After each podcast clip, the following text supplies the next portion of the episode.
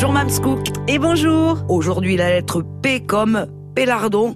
Un petit fromage tout rond. Un petit fromage tout rond, un petit disque de 6-7 cm avec 2-3 cm d'épaisseur. Et c'est un fromage au lait de chèvre. Alors c'est un fromage à pâte molle, au lait cru, euh, de chèvre qui va être fabriqué dans une zone euh, qui va être Gare, Aude, Hérault, Lozère, en fait ce qu'on appelle les Cévennes, D'accord. sur à peu près 500 communes. Alors c'est c'est un territoire. Alors là encore, on est dans quelque chose de très intéressant que moi j'aime beaucoup parce qu'on est sur une tradition pastorale. On est euh, euh, sur un territoire qui est composé de lichens, de garrigues, de plantes aromatiques, de chênes, de châtaigniers. Les reliefs sont escarpés.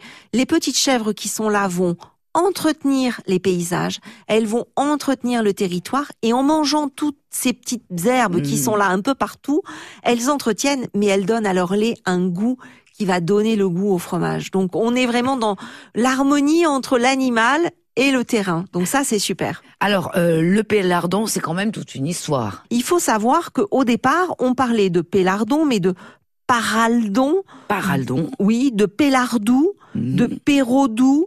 Euh, en fait, euh, jusqu'au 19e siècle, tous ces noms-là représentent le même fromage, mais euh, suivant la noms petite un peu différents. C'est ça, exactement. Suivant la commune, suivant l'habitude du, du petit secteur, on lui donnait un nom différent et on faisait la même chose pourtant.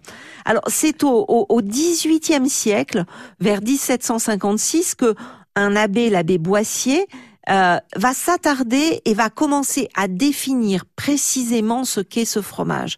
Comment on le fait? Quels sont ses critères? C'est la première fois en fait que ce petit fromage des Cévennes va va être entre guillemets formalisé. Donc, euh, ce, monsieur avait presque quasiment inventé euh, l'AOP, l'AOC, c'est un sacré ca- cahier des charges, mais qui n'arrivera que bien plus tard hein, pour le Pélardon. Ah oui, oui, oui. Alors ça va arriver, ça va arriver beaucoup, beaucoup plus tard. En 2000 pour l'appellation d'origine contrôlée, en 2001 pour l'appellation d'origine protégée, ce qui est la norme européenne.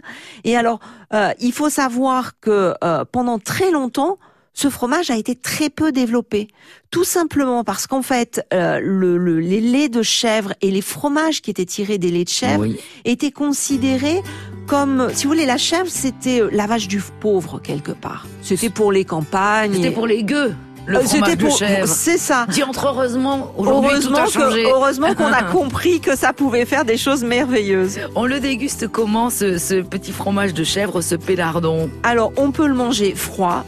Un petit filet d'huile d'olive, quelques branches de thym, c'est parfait. Ah oui. Et puis chaud, vous allez le toaster. Mais vous faites comme un petit avec un rocamadour. Pareil. Toaster et puis vous mangez ça avec une bonne salade, un petit peu de fleur de sel. C'est parfait. Aujourd'hui, c'était la lettre P comme le Pélardon. Merci, Mamscook. Merci à vous.